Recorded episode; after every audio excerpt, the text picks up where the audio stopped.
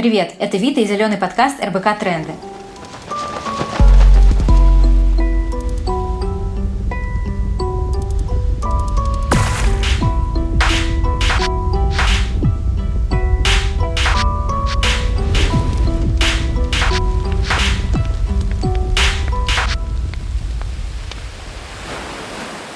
Экологическая повестка звучит все громче, и нам захотелось разобраться, что из этого правда, а что хайп. В этом выпуске мы поговорим о мусорном кризисе в России и потенциальном выходе из этой ситуации. В этом нам поможет разобраться Сергей Сиваев, директор направления ЖКХ проектного офиса энергоэффективности Ростелекома и член научно-технического совета Российского экологического оператора. Сергей, здравствуйте. Многие источники говорят, что ежегодно каждый из нас производит около полутонны мусора. Если задуматься, это огромный объем.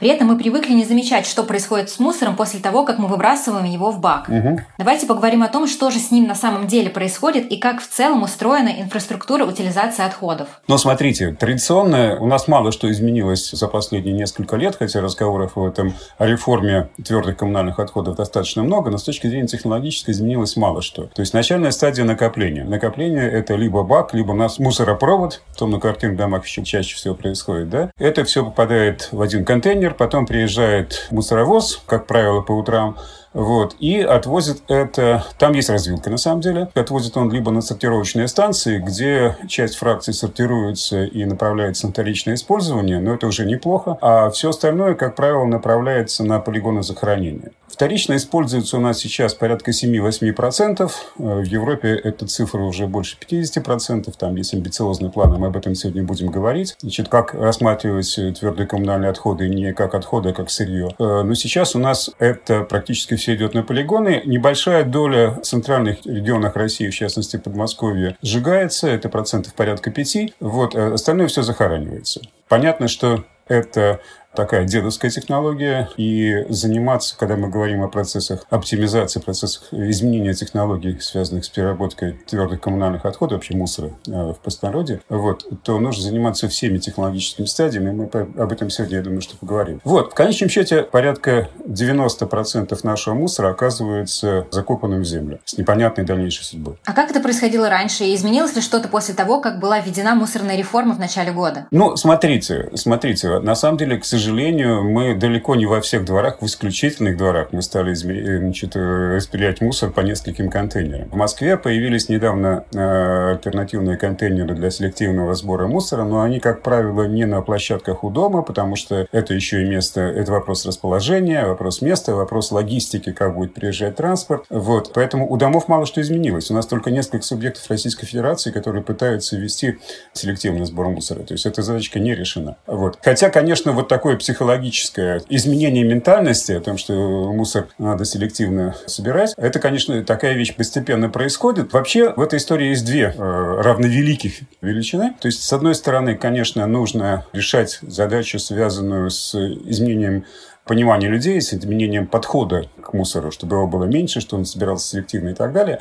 А с другой стороны, еще необходимо изменение инфраструктуры, чтобы тот мусор, который мы селективно собрали, потом не оказался на одной и той же мусорной свалке. Вот. И эти вещи должны развиваться параллельно. Так вот, э, к сожалению, на сегодняшний день, по моим оценкам, мы еще не так активно обеспечиваем селективный сбор. Но вот вторая фаза, связанная с обеспечением развития инфраструктуры, необходимой для вторичной переработки, для того, чтобы мусор не оказывался в том же, на той же свалке, эта фаза, понятно, что она инерционная, она требует денег, инвестиций и так далее, но эта фаза, в общем, отстает от первой. Вот. Важно эти вещи синхронизировать, и понятно, что это процесс э, быстро, такие процессы не решаются.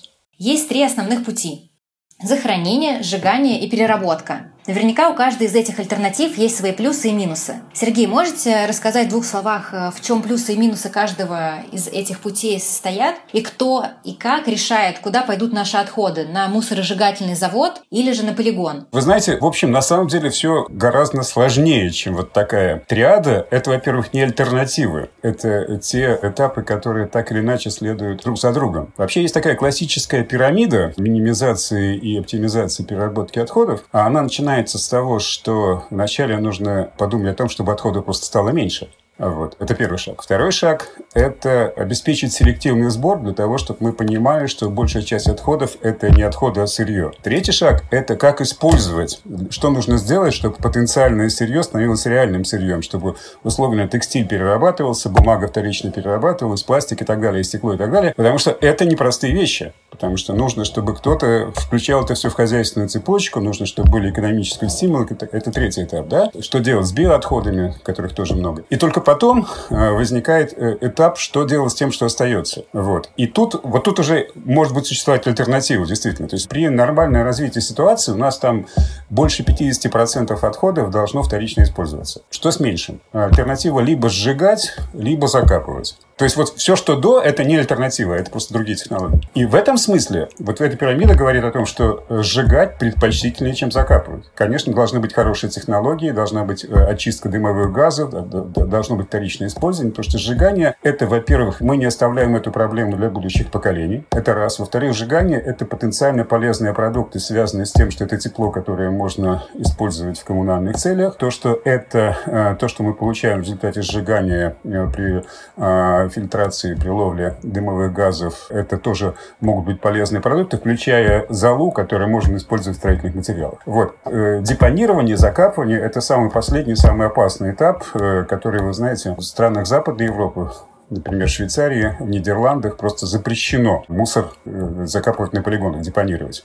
Там все должно перерабатываться. Вот. То есть это вот такая сложная пирамида, и только в хвосте мы можем смотреть альтернативу хранить либо сжигать. И это, между прочим, вопрос в значительной степени экономический, потому что это вопрос издержек, потому что закапывать в агломерациях, во-первых, это экологически опасно, во-вторых, это дорогая стоимость земли. Очень. Да? Поэтому, как правило, в больших городах при всех якобы экологических проблемах сжигать сжигают. В Париже э, мусоросжигательный завод в центре города, в Гамбурге я это видел, в Вене я это видел и так далее. Вопрос технологий, которые для этого применяются, у нас, конечно, к этому очень такое пессимистическое отношение, что мы будем сжигать так, что будем э, население травить при этом. Но, повторюсь, сжигать мы должны только последнюю фракцию, значит, э, далеко не весь мусор. Сейчас для того, чтобы сжигать, должны быть мусоросжигательные заводы, которых практически нет. Вот Москва и Подмосковье обещают построить, там сейчас идут дебаты, какие заводы строить, там все сжигать или все-таки обеспечивать селективный сбор. Ну, то есть, конечно, в первую очередь нужно, если есть мусоросжигательные заводы, если эти заводы с приличной экологией, то, конечно, они должны работать, мы должны вести сначала сначала мусор на мусоросжигательные заводы, а только потом на полигоны, потому что, подчеркну, вот в этой пирамиде сжигание стоит выше, чем депонирование. Вот. Поэтому, если у нас есть мощности по сжиганию, то надо сжигать. Еще раз повторюсь, что, конечно, в агломерациях, мегаполисах тема захоронения вообще не стоит, либо мы опять будем обсуждать варианты отвозить мусор в Архангельскую область. Вот. Э, шведы покупают мусор, потом его сжигают. Это вот шведы, да? нам, нам до шведов еще далеко. Конечно, закапывание, депонирование – это то, что потихонечку должно уходить из жизни, не уйдет до конца, потому что там, где у нас низкая плотность населения, вот, где у нас издержки связаны с тем, чтобы обеспечить доставку этого малообразующегося мусора на мусоросжигательные заводы потенциально будут высокие, там, конечно, придется что-то в конце концов и закапывать. Но, конечно, не так, как у нас до последнего времени творилось на крайних северах, где все просто бросалось, все, что не нужно, вся тара выбрасывалась просто в окружающую среду. То есть здесь, конечно, тоже должна быть культура. До конца мы не уйдем от того, чтобы не депонировать, но доля тут должна быть минимальной.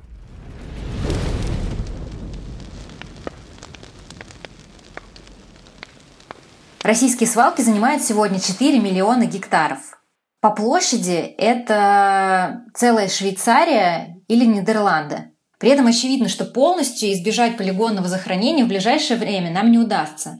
Тогда как должен быть устроен полигон, чтобы не наносить вред окружающей среде и не быть опасным для тех, кто живет в непосредственной близости от него? Ну, конечно, из того, что мы везем на полигон, есть множество фракций, которые могут вызывать потенциальную угрозу, потому что вообще бытовой, э, бытовые коммунальные отходы считаются низкоопасными, пятой категории. Вот. Но понятно, что там может быть все. Принципиально важно сначала отфильтровать, что там по возможности, опять-таки, что там не было батареек, что там не было ртутных компонентов и так далее, и так далее. Хотя это больше благие намерения, чем реальная жизнь. Что по факту? Но вот эти все, вот эти все вещи, батарейки и ртуть, и там что-то другое, это все вещи долгоиграющие, которые не оказывают быстрого воздействия на окружающую среду, на человека. Самый опасный компонент для человека – это на самом деле пищевые отходы, вся органика, которая есть в мусоре, потому что она начинает там аэробно сбраживаться, после этого происходят две опасные вещи. Получается метан, которым сифонят наши полигоны, получается фильтрат, такая вязкая ядовитая жидкость. Если не обеспечить хорошее изолирование полигонов, то она уходит в почву и тоже травит, в общем, может поверхностные воды травить и так далее. То есть, по существу, нормальные технологии, если это можно назвать нормальным, потому что все равно это, в общем-то, из, из прошлого века, это хорошее изолирование для того, чтобы ничего не просачивалось. То есть, все продукты а, брожения, продукты гниения в полигоне не просачивались в грунт. Почему делают это все по-хорошему на глине, потом выстилают различными непропускаемые материалы. То есть, фильтрат нужно ловить, фильтрат нужно перерабатывать. Это одна технологическая фаза важная. А вторая, нужно выводить свалочный газ. Потому что свалочный газ – это по существу метан, который можно использовать. Вот сейчас в Подмосковье очень много полигонов, которые в планах закрытия, дезактивации этих полигонов. Одна из технологических фаз дезактивации – это создание станции дегазации. Вот. Вопрос, что с этим газом делать, потому что мы сейчас, например, в Ростелекоме занимаемся проектами, которые позволяют вот этот свалочный газ использовать для получения электроэнергии. То есть там дебит этого свалочного газа на, на полигонах относительно больших на 15 лет хватает для того, чтобы построить электростанцию и путем сжигания этого свалочного газа, в общем, получать электроэнергию. Вот. Такой традиционный метод – просто пустить этот свалочный газ на факел, сжечь его. Это лучше, чем это будет улетать в атмосферу, потому что это, кроме того, что это углерод, это еще просто для природы это яд. Там, где этот свалочный газ образуется, там ничего не растет. Вот. А как только мы начинаем фильтровать этот свалочный газ, как правило, эти все депонированные полигоны быстренько зарастают травой и становятся уже такими относительно цивильными холмами. Вот. Так что вот, вот, вот эти две вещи, наверное, самые важные. Но подчеркну, что в общем стараться от этих технологий нужно уходить вообще, потому что на полигоны должно попадать минимум. Получается, что бытовые отходы – это тоже ресурсы, и при правильном обращении они становятся вторсырьем или электроэнергией. Но правильно я понимаю, что первый шаг – это все же сокращение производства мусора? На самом деле, да. Это, конечно, зависит от развития технологий, и в том числе в значительной степени от политики тоже, потому что политика в этом имеет, э, вот в таких, в таких вопросах имеет достаточно серьезное значение. Но вот шведская история, да, шведы просто опередили по развитию мусоросжигания все ближайшие страны, сейчас они покупают в Германии мусор, в Дании, если не ошибаюсь, в Норвегии. Вот. Но я хочу сказать, что за последних лет пять политика Евросоюза изменилась, значит, и они сейчас, если они достаточно в нулевые годы достаточно много уделяли внимания сжиганию и сортировке, то сейчас они акцентируют внимание на то, что называется циркуляционная экономика. И то, что э, наш президент в последнем значит, обращении в январе месяце назвал э, экономикой замкнутого цикла. То есть, по существу, смысл этой экономики заключается в том, чтобы отходы рассматривать как ресурсы. Вот.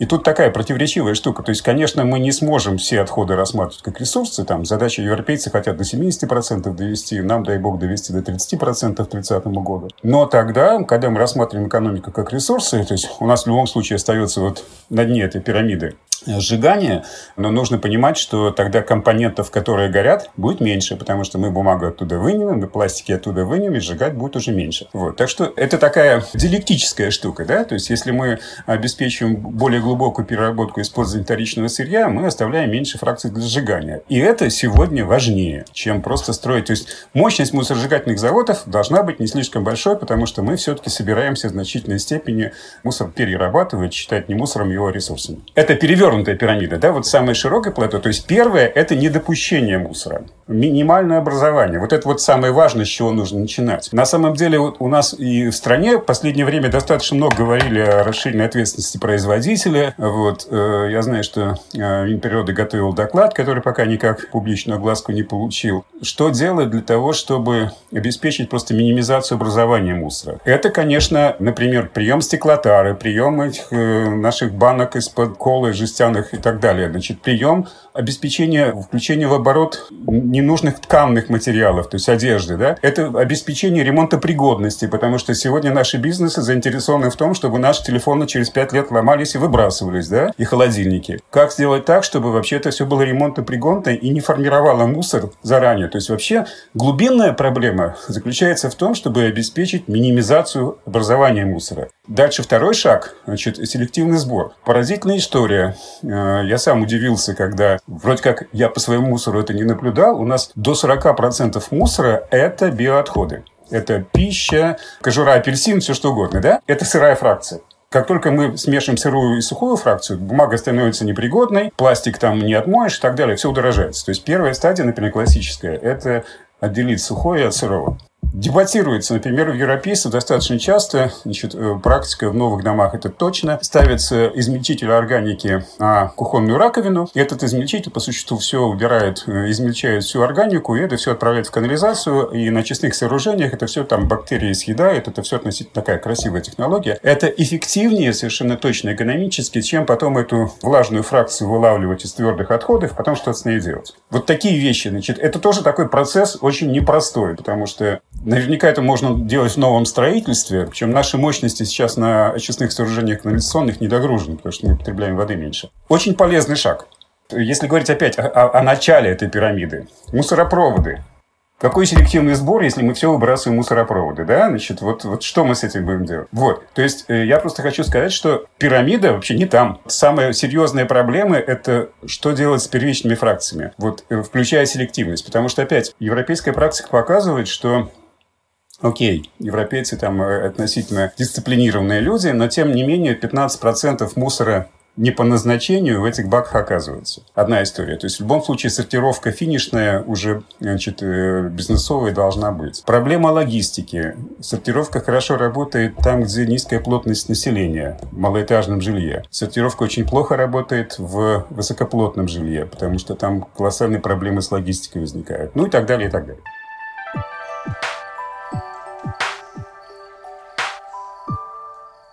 Сергей, как вы думаете, как должна распределяться ответственность между государством, бизнесом и жителями в цепочке утилизации мусора? Претендовать на то, что люди будут инвестировать там собственные ресурсы вот в такие меры, это достаточно легкомысленно. Конечно, нужно начинать вот такие очевидные вещи. Нужно начинать с нового строительства. Нужно, в новом строительстве нужно это ставить просто. Да? Значит, в, например, если мебельщикам нужно такие регламенты формировать, чтобы они оставляли место не под одно мусорное ведро под раковиной, а под несколько. Да? То есть вот такие базовые вещи, которые просто уже будут формировать условия. Вот. А вообще, э, конечно, эта вещь достаточно инерционная. То есть, конечно, я много читал о том, что пытаются предложить, например, пониженную оплату в том случае, если вы обеспечиваете селективный сбор, вы будете меньше платить за твердые коммунальные отходы. Я не очень верю в эти вещи, честно говоря, потому что, ну, значит, нужно либо всем, либо никому, потому что контролировать селективный сбор каждым – это невозможное занятие. Мне кажется, что это больше вопросы воспитания, где-то экологического образования и так далее, и так далее. В этой связи это вопрос инерционный. То есть, если это войдет в бытовую привычку, если это станет нормой поведения, вот, то тогда, ну, не знаю, меня жена очень быстро приучила к этим вещам, вот, хотя, наверное, Э, первый толчок был со стороны детей. Одно дело этим заниматься теоретически, но я могу сказать, что там на практике у нас там три способа сбора э, отходов в быту существуют. Позиция детей, что природу надо беречь, и вот это тоже важный компонент, э, абсолютно вот воспитательная мера. То есть дети меня воспитали. Это не трудно, это мало затратно, но вот ты для нас и для своих внуков оставишь природу в лучшем состоянии. Вот и все, больше ничего. На мой взгляд, то есть ответ очень простой. Здесь не столько экономические меры здесь будут малоэффективны, потому что они трудно контролируемые, и в любом случае, даже если и какой-то контроль будет обеспечен, их величина копеечная. Потому что в любом случае наши расходы на, там, на, на твердые коммунальные отходы – это ничего. Но, например, есть такие э, образцы поведения экономического, условно говоря, сдача стеклянной и жестяной тары. Вот. В той же Финляндии. Сначала вторичную тару принимали, я уж не помню, условно говоря, за 5 копеек. Вот. Вот. Э, и люди не сдавали. А повысив это все до 10 центов, это стало экономически целесообразно, и вот э, вся эта вторичная тара стала попадать теперь в пункты сбора, которые при торговых центрах существуют, а не в мусор. Вот те экономические шаги, которые будут формировать рациональное поведение. Но, повторюсь, это все-таки вторично, потому что тут воспитательные меры, наверное, важнее. Воспитательные меры, пример, подражание и так далее. Довольно часто я слышу, что людям сложно начать сортировать мусор и взять на себя эту ответственность, потому что они считают, что если бы у них были созданы все условия, то и принимать участие в инициативе по переработке мусора было бы проще. В Москве сейчас я точно знаю, что вот те контейнеры, которые стоят автономно, разноцветные, мусор с них уже едет, то есть селективный сбор уже едет целевым назначением, а не на общие полигоны. Конечно, люди должны понимать, что они способствуют решению экологической задачи. А это все не, они, не просто бантики. Ну вот, интересно, приведу пример Нью-Йорка, Манхэттена. Да? Там, там очень любопытная ситуация, потому что если кто-то был на Манхэттене вечером, там весь город завален черными мешками с мусором. Занимается ли Манхэттен селективным сбором? На самом деле да, потому что в этих самых небоскребах, значит, на жилых э, секциях люди собирают это все в отдельные фракции. Там, как правило, рабочие, вот, мейнтенанс, э, обслуживание этих домов обеспечивают. Потом все это складывают в черные мешки, они кажутся одинаковыми, но потом эти черные мешки с мусоровозами оказываются на, на сортировочной станции. И сортировка в значительной степени облегчается. Почему там в черных мешках? Потому что, опять, логистика. Если там запустить разные машины, то там город станет, да, поэтому собирают все вначале в черные мешки, но в этих черных мешках мусор в основном сортирован. Потом они попадают на, сорти... на сортировочные станции, на сортировочных станциях уже труд затраты гораздо меньше для того, чтобы там довести его и, и вторично использовать. Не лучшая технология, но для мегаполиса она в этом смысле отчасти показательная. Конечно, должна быть какая-то серьезная информационная поддержка, связанная с тем, что то, что вы вносите свой вклад в экологию, это потом отслеживается, и это потом дает результат. Если будут там информационные сбросы, что все это потом оказывается в полигоне, то да, какой резон? Значит, заниматься профанацией. Если говорить о технологической цепочке, то практически при любом селективном сборе, мы уже сказали, что там порядка 15% все равно будет инородных отходов в этом конкретном контейнере, то есть первичная стадия – это попадание на сортировочные станции, где происходит досортировка. Это при хороших технологиях. Причем тут логика такая, что сортировочные станции должны быть относительно недалеко от места сбора мусора. В практике Парижа, например, я нескольких практик знаю, в Париже в частности, сортировочные станции стоят на берегу в данном случае сены, чтобы не занимать городские улицы. Потом отсортированный мусор уже возится по водному пути по сене. Что-то едет на мусоросжигание, что-то едет на переработку отходов и так далее. То есть первичная технологическая цепочка – это досортировка. Она неизбежна, потому что, в общем, полагаться, что у разных людей разные представления, что такое селективность, да, в общем, э, дисциплины разные и так далее, и так далее. Поэтому первая стадия – это досортировка, да, и поэтому ваши стеклянные банки попадут на сортировку, и потом эта стеклянная фракция в лучшем случае должна попасть на стеклоплавильный завод. Очень важно, между прочим, здесь унификация стеклотары для того, чтобы она не на стеклоплавильный завод попадала, а попадала, например, на пивной завод. Да? Вот наше бесконечное разнообразие пивных бутылок, это может быть красиво, но с точки зрения экологической это крайне нецелесообразно, с точки энергетической нецелесообразно. Потому что, опять-таки, в Европе посмотришь, там этикетки разные, бутылки-то одинаковые. Вообще, селективный сбор – это, конечно, работа самая неблагодарная, потому что эта работа там всякую, конечно, автоматизацию, грохоты придумывает, но это в значительной степени еще и ручная работа, не самая приятная, с запахами и так далее, и так далее. Чем лучше вы отсортируете, тем меньше проблем будет у тех, кто занимается этой ручной рассортировкой. Поэтому, значит, те люди, которые этим занимаются, вам будут признательны уже просто по факту, что им будет не так тяжело работать. Так что заодно облегчите их труд. В любом случае, при нормальных технологиях, вот в больших городах технологии все больше внедряется, все попадает на досортировку. Если вы сомневаетесь, не нужно отказываться от принципа вообще. А что происходит с отходами в период эпидемии? Сейчас каждый из нас э, замечает, что отходов, особенно медицинских отходов, в каждом доме становится все больше. И, наверное, для них требуются дополнительные меры безопасности, особая дезинфекция. Как изменится инфраструктура обращения с отходами после эпидемии? И сможем ли мы извлечь из э, сложившейся ситуации определенный опыт и урок? Ну, вы знаете, я, конечно, не эпидемиолог, чтобы какие-то жесткие рекомендации на этот счет давать, но из того, что я понимаю, все-таки живучесть вируса – это вещь ограниченная. Да? То есть технология переработки отходов – это вещь относительно длинная. Это не, не день и даже не два. Правда, вот то, что отходы окажутся на станции досортировки, это, это вообще сутки на самом деле с момента их образования. Я не могу судить жестко, но, на мой взгляд, это, конечно, отчасти искусственное сочленение всего, привязка всего к проблеме пандемии. Конечно, мне кажется, что в части бытовых отходов тут мало что меняется, вопросы. Вот. В общем случае, я думаю, что хоть люди больше остаются дома, но их потребительский спрос упал, их доступность значит, к торговым заведениям меньше. То есть общее суммарное количество отходов не увеличилось, скорее всего, оно уменьшилось. Потому что просто меньше денег на покупки тратится, и, как правило, меньше упаковки и меньше э, других отходов в том числе. Я не вижу какой-то э, серьезной, то есть те, кто занимается значит, эпидемией, ответят на этот вопрос более точно, но мне кажется, с точки зрения поведенческого, э, вряд ли что-то должно серьезно меняться. Может быть, может быть. То, что вызывает определенную опасность, э, мне кажется, это потенциальная санитарная обработка мусоропроводов. Вот, потому что там это все достаточно активная зона. Этим, наверное, нужно заниматься там, где мусоропроводы используются. Наверное, я думаю, что санитарная обработка и контейнеров – вещь не вредная, поскольку это точка соприкосновения наша с, э, вот, э, с технологией мусора. А дальше по технологической цепочке я не вижу там каких-то особых факторов, которые должны менять технологию, что-то принципиально принципиально изменять вот с учетом того, что у нас пандемия. Чтобы не пропускать новые выпуски, подписывайтесь на подкаст и слушайте нас там, где вам удобно. Будем рады обратной связи. Пишите нам на почту ответы на какие вопросы вы не смогли найти самостоятельно или кого из экспертов хотели бы услышать у нас в подкасте. Почта и ссылка на телеграм-канал в описании.